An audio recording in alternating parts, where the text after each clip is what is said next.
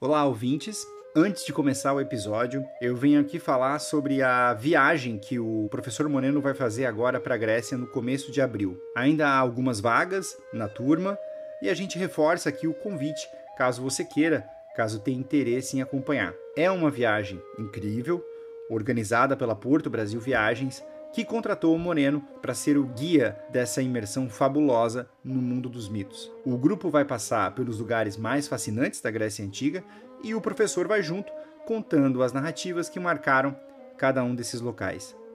Eu fui a essa viagem no ano passado e digo com total tranquilidade que ela transformou a minha relação com a cultura clássica e eu recomendo muitíssimo. E é uma recomendação sincera, viu? Eles não nos pagaram nada, isso aqui não é um publi. O link para saber mais está na descrição deste episódio.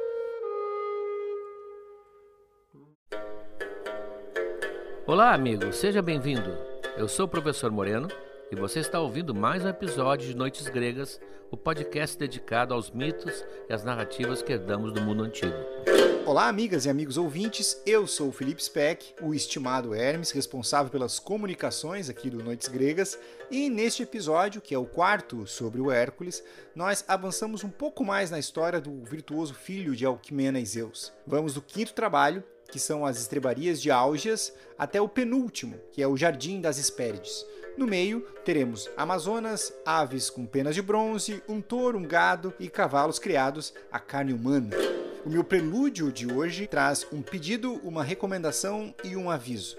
Primeiro, o meu pedido de desculpas a vocês, porque na última hora do oráculo eu subi uma versão com erro de edição prejudicou especialmente a narração do nosso querido Thor. Se você quer dar uma segunda chance para mim ou ouvir novamente a graça e a convicção do nosso jovem narrador, volta lá que agora tá tranchando. Segundo, a recomendação que é a seguinte: se você está chegando agora ao Noites Gregas, ansioso para saber sobre o Hércules, eu lembro que esta é a quarta parte e recomendamos que você volte então ao episódio 30, em que contamos quando, onde, como e por que nasceu esse ilustre herói complexo e intenso por natureza. Por último, um aviso.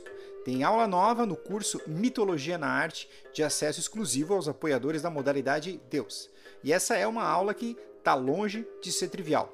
Como eu falei aqui, é, está em andamento o módulo da saga de Troia, que traz os acontecimentos da guerra, desde lá do casamento de Peleu e Tétis, a escolha de pares entre Afrodite, Atena e a grandiosa Hera, sem a qual este episódio jamais existiria. Na penúltima aula, a gente falou sobre a deflagração da guerra, e a aula que entrou no ar agora, nós contamos os fatos do começo da Ilíada, o livro homérico sobre os eventos ocorridos durante cerca de 50 dias, já no penúltimo ano da guerra. O professor Moreno narra por meio de quadros, esculturas, retratos e cerâmicas. O primeiro canto da Ilíada começa com a ira de Aquiles contra as ordens injustas do Agamenon. Então, se você gosta do nosso trabalho e quer nos ajudar a manter o projeto no ar, considere fazer um apoio ao podcast em noitesgregas.com.br. Quem faz parte da nossa gentil comunidade de apoiadores tem como retribuição acesso a materiais exclusivos a cada episódio, além de várias aulas já publicadas no curso Mitologia na Arte. Quer ver? Lá a gente já publicou três módulos. Um sobre os amores de Zeus, com aulas sobre Alcmena, a Semele, Leda, Ganimedes, Io, Europa, Calisto e Danae.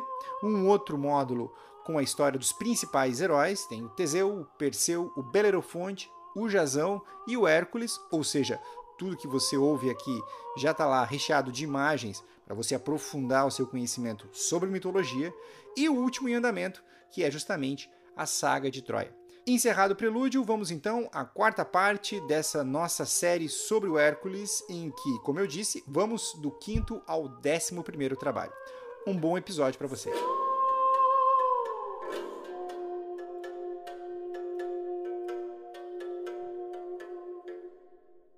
No quinto trabalho, não temos nenhum monstro, não temos nenhum inimigo feroz, não temos nenhum perigo de vida. Ao contrário, é uma coisa totalmente doméstica, é um trabalho de faxina. Claro que é um trabalho foi previsto para humilhar Hércules. Há um rei chamado Augias, ou Augias, alguns até dizem Aúgias, diga como quiser, que tinha um gigantesco rebanho. Era um dos homens mais ricos em termos de gado do momento na Grécia. E, por uma graça divina, esse gado nunca ficava doente e reproduzia com grande facilidade. Então ele terminou juntando uma quantidade incrível de animais, a tal ponto que um livro, manual de escola na Grécia, usava o gado de Aljas como a representação do infinito.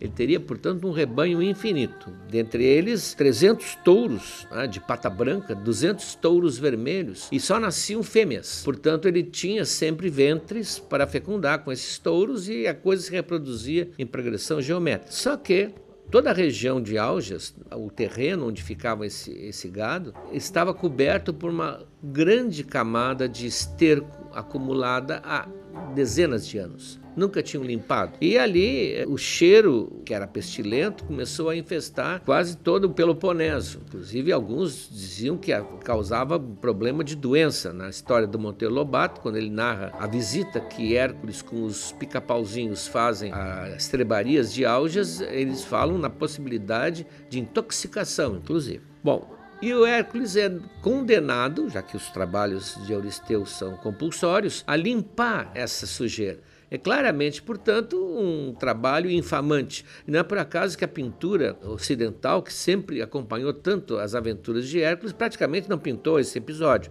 É um episódio ah, de limpeza de uma quantidade incrível de esterco. Mas o Hércules se apresenta, como ele nunca reclama de nada, ah, se apresenta lá e diz para o Aljas que ele está disposto a limpar isso em um dia, um dia só, seria um trabalho para anos ali, limpar em um dia, e em troca ele queria 10%, um décimo, ah, um dízimo do rebanho de Aljas. E o Aljas, como não estava realmente pensando em cumprir o trato, prometeu sim, riu muito, achou que aquilo era uma bravata e deu o seu acordo ao contrato.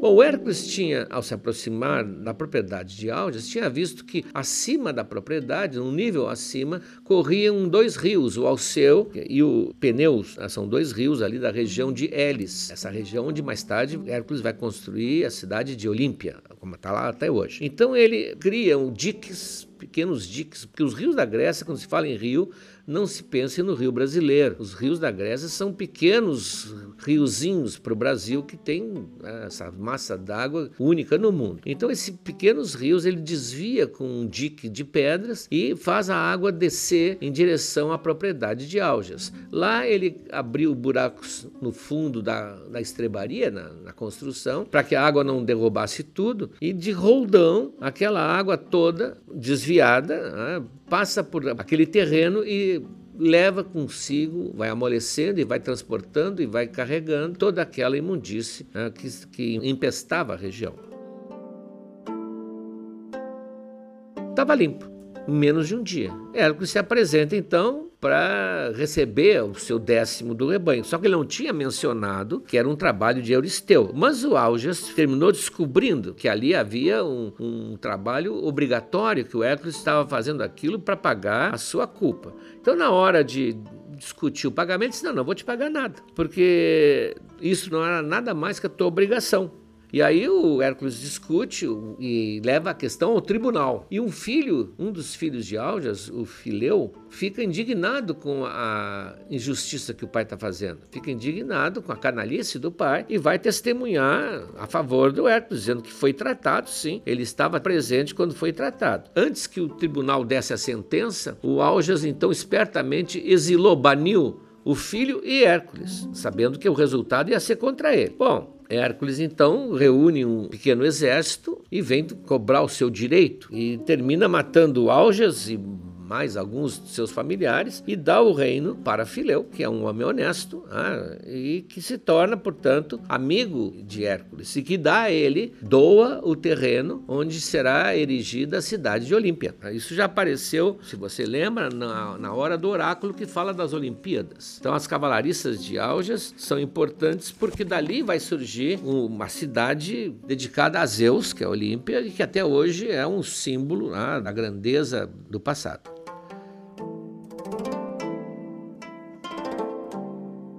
Esse trabalho vai ser um dos que vai ser glosado por Euristeu.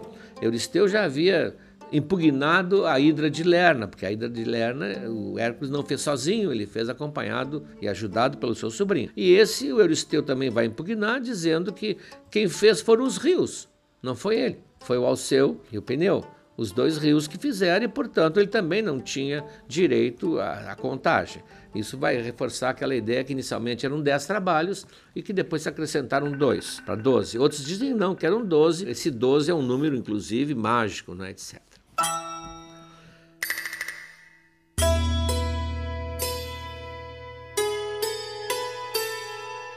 O trabalho seguinte é um trabalho muito estranho. Há um lago na Arcádia, o lago Stymphale, e lá moram aves, uma espécie sinistra, que são agressivas, alguns dizem até que são se alimentam de carne humana, e elas têm as penas construídas de bronze, portanto são penas pesadas e que lançadas lá de cima elas matam como se fossem setas. Então o trabalho é ir lá eliminar essas aves para dar de novo paz à região. O problema é que elas, como muitas aves até hoje fazem, passavam sempre o dia amontoadas no meio do lago. Lá no meio do lago, em uma posição inalcançável. Mesmo que alguém tentasse matá-las, elas não, elas não estavam próximas. De vez em quando levantavam duas ou três, levantavam voo e ainda desferiam essas setas, essas penas ah, que é, matavam ou feriam animais, matavam pessoas, pastores da região. É, o problema todo, portanto, o Hércules tem o seu equipamento, entre eles tem as flechas, o seu arco, ele é certeiro, mas é como chegar até elas. Então, ele está perplexo pensando nisso quando surge a sua orientadora, sua coach, que é a Atena, Palas Atena, que nunca vai abandoná-lo em toda, em toda a sua a trajetória. É o irmão dela, aliás, também. Ah, é o irmão que desde nenê ela tem ajudado. Então a Atena traz dois crótalos. Bom, esse crótalo são dois objetos de fazer barulho. A descrição que muitos fazem é como se fosse uma madeira que foi rachada e que se bate com ela como se fosse uma matraca. Outros dizem que não, que seria como uma espécie de triângulo de metal com guizos ou símbolos presos. É um instrumento de fazer barulho. Na verdade, crótalo, até hoje, é o nome dado à espécie da cascavel, pelo, pelos chocalhos que ela tem na cauda. Então, crótalo, imagine um chocalho ou um aparelho daqueles da, de bateria de escola de samba ah, que faz muito barulho é feito por Hefesto, e com aquilo, um barulho ensurdecedor, Hércules começa a agitar esse instrumento na beira do lago e, evidentemente, as aves levantam voo desesperadas. Ele atinge algumas com suas flechas, mas as outras fogem e vão em direção ao Mar Negro. Portanto, nunca mais voltam, nunca mais aparecem. É um trabalho assim, não parece à altura de Hércules.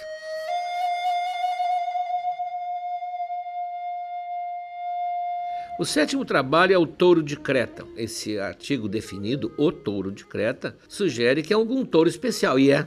É o pai do Minotauro. A história de como esse touro cruzou com a rainha Pasífae e dali sair o Minotauro, isso será contada mais tarde, é uma história fantástica. Mas esse touro era um touro que Minos, o rei de Creta, tinha pedido a Poseidon, o deus do mar, para servir de, de sacrifício para o próprio Poseidon. Minos quer mostrar que ele tem prestígio junto a Poseidon e pede então que Poseidon lhe envie um touro magnífico que ele vai fazer um sacrifício e todo mundo vai então perceber que ele é próximo ao deus. Quando o Poseidon manda esse touro, tão magnífico, tão bonito, que o Minos diz: Não, eu não vou matar esse animal, eu vou matar um outro e vou botar esse no meu rebanho. E com isso ele, claro, ele ah, vai ser castigado o Poseidon além desse touro produzir o Minotauro, o Poseidon enlouquece esse touro e o touro começa a fazer tropelias por toda a Creta. Então esse é o sétimo trabalho. O Hércules vai até lá, o Minos está tão farto desse touro que se apresenta para ajudar, e o Hércules, não, não, não, não quero mais ajuda, porque ajuda não conta depois. Ah, está ressabiado. Então ele pega o touro, domina o touro na base da força, só que Creta fica longe né, do, do, continente. Ele tem que nadar e nada com o touro a reboque atrás de si. Leva até o Euristeu, o Euristeu vê que o trabalho foi cumprido, marca na, na planilha lá, né, perfura a cartela, o, o sétimo trabalho está realizado e manda soltar o touro.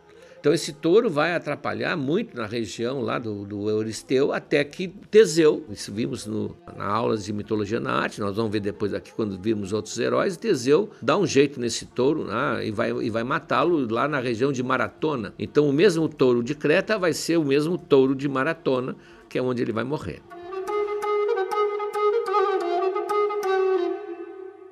O oitavo trabalho também é um trabalho estranho. É um rei, o rei Diomedes, não confundir com o Diomedes, aquele da Ilíada, que vai aparecer depois, um dos companheiros ah, de Aquiles. É um rei da Trácia, que é uma região mais selvagem da Grécia, e que ele criou cavalos, alguns dizem que são éguas, com carne humana. Eles comem carne humana. Ah, portanto, são animais sinistros e perigosíssimos e completamente enlouquecidas pela, pela ração que elas se acostumaram a ideia de que ao comer carne humana elas ficaram animais incontroláveis. São essas que Hércules tem que capturar. Ele vai em direção à terra de Diomedes e captura as éguas. Ele está acompanhado de um pequeno grupo de amigos, de, de, de auxiliares. Mas o Diomedes, o rei, ao saber que o Hércules está lá com a missão de tirar as suas éguas, ele vem belicosamente enfrentar Hércules e o Hércules então deixa um dos jovens, Abderos, cuidando das éguas enquanto ele enfrenta o Diomedes. Ele vence o Diomedes e quando volta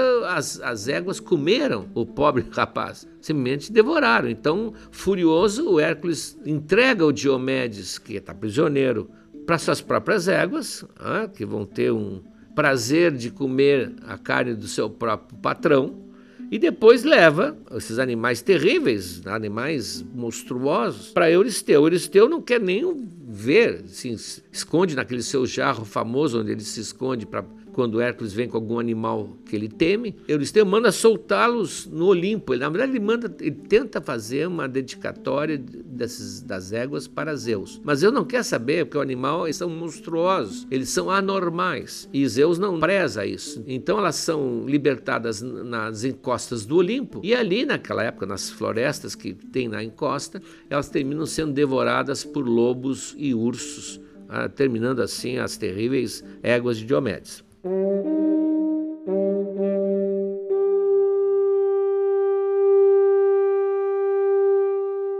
nono trabalho é, Hércules é sempre confrontado, estamos vendo, com perigos, com tiranos, com monstros. O nono trabalho é um, um confronto que todos os heróis gregos tiveram, Teseu, ele, com as Amazonas. As Amazonas representam o, o outro lado, a outra mulher, ah, a mulher que negou a, assumir a figura feminina normal da Grécia, que tem uma figura de guerreira, beligerante. Há várias lendas sobre elas. E a, a, quem dita esse trabalho é a filha de Euristeu. A filha de Euristeu, como uma menina eh, mimada, diz que queria ter o cinturão de Hipólita. Hipólita é a rainha das Amazonas que o seu sonho era ter aquele enfeite. Então, por uma vaidade, ela sugere ao pai e o pai, evidentemente, acha ótima ideia, manda a Hércules ir lá buscar o cinturão de Hipólita. Claro que está todo um lado simbólico aqui do cinturão, porque quando a moça casava, ela tinha um cinto, uma faixa, que era rompida quando ela deixava de ser donzela. É quase uma missão sexual para o Hércules, simbólico. E ele vai pronto para enfrentar a, a, a, resistência, evidente, da rainha, em ceder aquele cinto, que era quase um símbolo de poder, mas ele e a rainha se entendem, porque eles são guerreiros ambos. A conversação dele com ela e dela com ele começa a progredir e surge uma espécie de atração, o que talvez até esteja subentendido nessa entrega do cinturão. Ela vai entregar o cinturão para ele. Só que quem está assistindo isso e não está gostando é Hera, porque Hera sempre está torcendo que num desses trabalhos o Hércules termina sendo derrotado, vencido, talvez até morto. Então ela, vendo que, ao contrário do que ela esperava, está havendo até uma espécie de romance entre os dois, ela começa, eh, se disfarça de Amazonas, né? e começa a gritar, chamando as companheiras, dizendo que ela está atacando a rainha. Então elas vêm correndo, há uma, aquela mal-entendida, aquela confusão, e nessa confusão o Hércules se defende, ah, evidentemente mata várias, entre elas mata a Hipólita, que ele no fundo não gostaria de ter matado, de modo algum. Talvez fosse até uma companheira para ele ideal.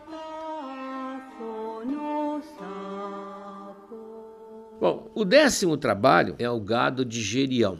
um detalhe muito importante. Na mitologia, a mitologia, quem escrevia a mitologia, não, não, não temos uma autora, os, os mitos surgem. Mas sempre havia nesses mitos por trás uma ideologia eh, colonizadora grega. A Grécia é um país árido, né? quando não é montanha é, é, é, é praia, e pouca terra arável, não é uma terra própria para ter rebanhos, para ter lavouras. Então ela sempre teve uma luta para expandir o seu território, sempre. Ela se expande em volta do Mediterrâneo. Toda a volta do Mediterrâneo, por exemplo, tem uh, colônias gregas.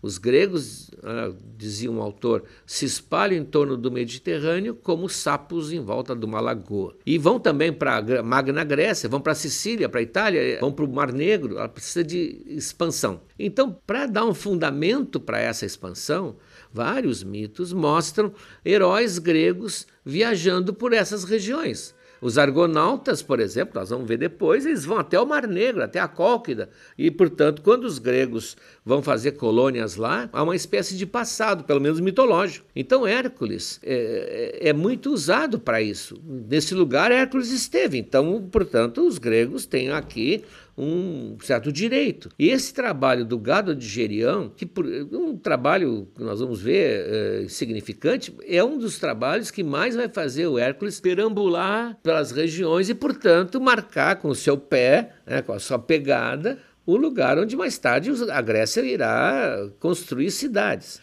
Então ele tem que buscar na, na ilha, que é na ilha de Erítia, que alguns dizem, claro são ilhas lendárias, né? não adianta procurar, mas ficaria no, já no Atlântico, não no Mediterrâneo, ali onde, na, no limite entre Portugal e Espanha uma ilha do Atlântico. Alguns dizem que seria o Açores, outros dizem que não, não importa, não, não, se encontram na geografia os lugares mitológicos, isso é óbvio.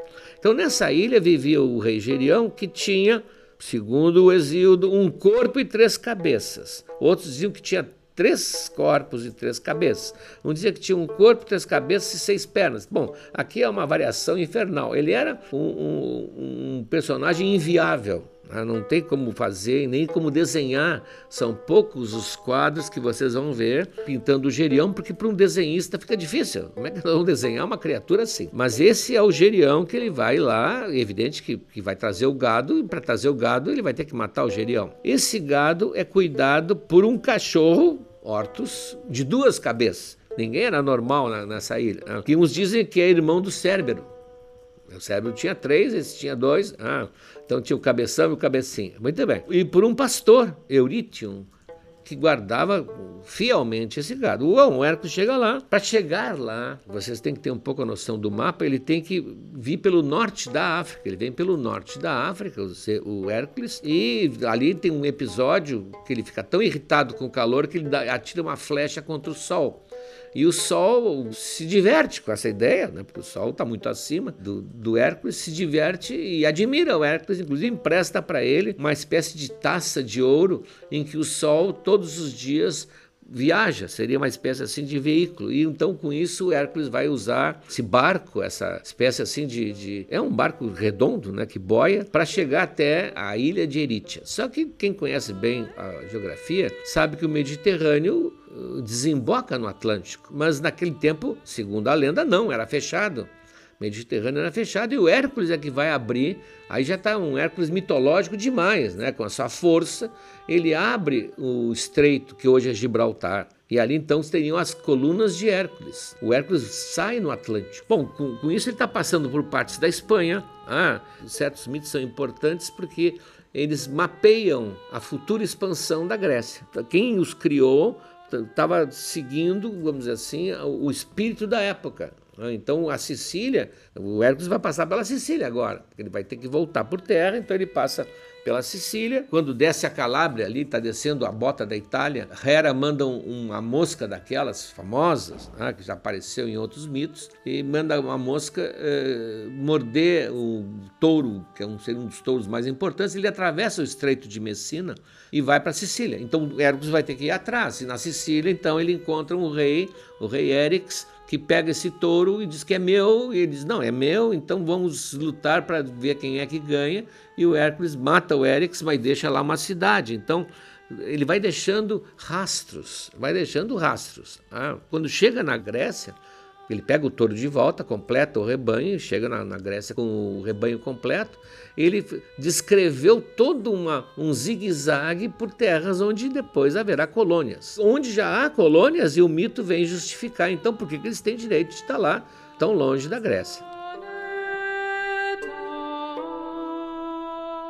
No 11 trabalho, Euristeu exige que Hércules vá até o Jardim das Hespérides buscar alguns dos pomos dourados que lá existem. Esse Jardim das Hespérides é um, do, um dos paraísos da mitologia grega. É um lugar, portanto, é, lendário, onde há um rio de ambrosia estranho, que não é um rio de néctar, mas é um rio de ambrosia, como no cristianismo, rios de mel e de leite. É um lugar, portanto, de abundância, pureza, e ali três alguns dizem quatro, ninfas que seriam, pelo nome Hespérides, as filhas da tardinha ou as filhas do crepúsculo. Elas estão ali cuidando uma árvore mágica que tem uma origem importante. Foi um presente de casamento que Hera e Zeus ganharam de Gaia, a deusa da terra. E é, ela produz frutos dourados. Alguns chamam pelo próprio nome de pomo, seria uma maçã, mas que alguns pensam que seria muito mais uma laranja, que a Grécia não conhecia, mas alguém teria né, visto e impressionado com esses frutos dourados, que não são para consumir. Teria um deles, inclusive, sido usado na Guerra de Troia, quando lançam aquele pomo da discórdia dedicado à mais bela, né, que vai causar toda a confusão, como nós vamos ver.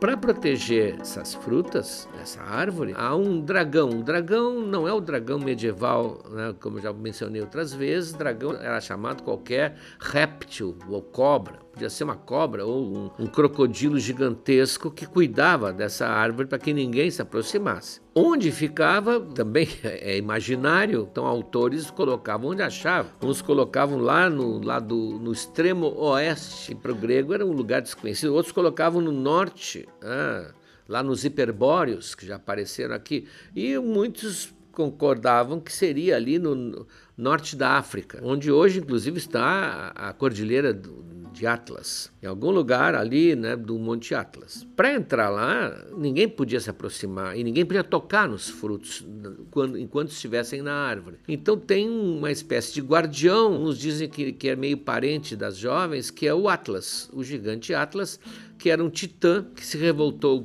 contra Zeus e por punição ele ficou ali segurando o firmamento. Ele sustenta nos ombros o céu, ah, o céu com tudo que o céu tem, não é a terra. É evidente que quando criaram o primeiro grande livro com mapas, ah, e a figura era do, do, que ilustrava a capa era exatamente a figura do Titã segurando o, o firmamento com as estrelas, etc deram o nome de Atlas, como até hoje a gente tem né, o Atlas Geográfico. Então, sem passar por ele, Hércules não conseguirá nada. Então, ele vai lá e explica né, o que precisa, que pede que o Atlas vá lá no jardim, entre nesse jardim mágico e recolha alguns desses frutos que ele vai devolver, é claro. Pode levar embora, pertencem a Hera. E o Atlas, então, eh, estaria cansado, porque aquilo foi um castigo que Zeus impôs. Ele diz: Ah, mas então tu tem que segurar um pouquinho, enquanto eu vou lá, tu segurar aqui o firmamento nos ombros. E o Hércules ah, prontamente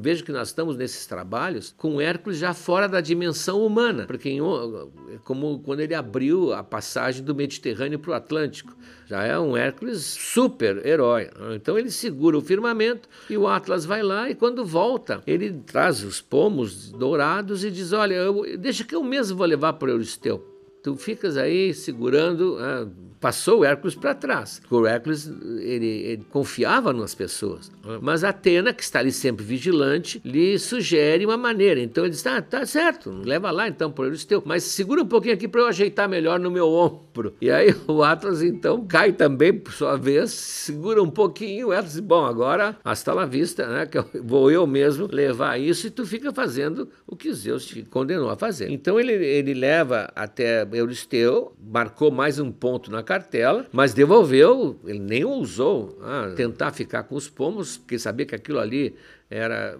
ah, verdadeira dinamite, ninguém podia ter aquilo, só posse. Devolve ao Hércules que dá a Atena, e a Atena então se encarrega de devolver para as Hespérides, ah, que estavam confiantes os pomos dourados iam voltar para a ar.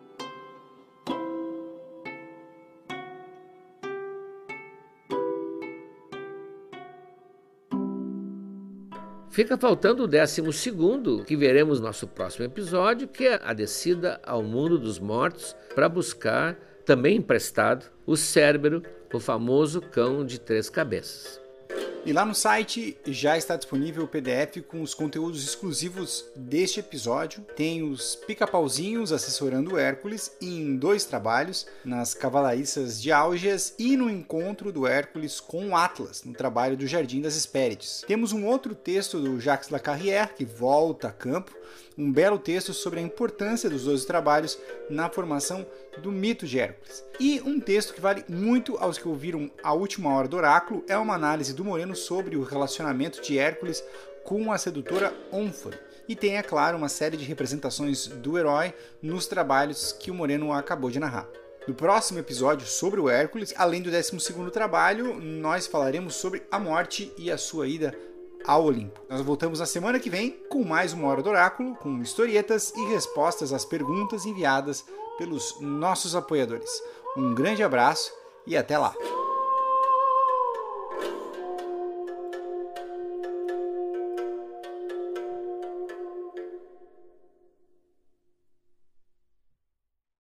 Olá, amigos! Chegamos agora ao terceiro ano do Noites Gregas. Já contamos muitas histórias, mas tem muito mais pela frente. Tem toda a Ilíada, a Odisseia, as Metamorfoses de Ovid e muitas outras coisas. Mas para que a gente consiga seguir em 2023, para produzir esse podcast que nos dá muito prazer, mas também muito trabalho, nós precisamos do apoio de vocês. Acesse noitesgregas.com.br barra apoiar, o link está na descrição desse episódio, e veja como você pode ajudar. Um abraço.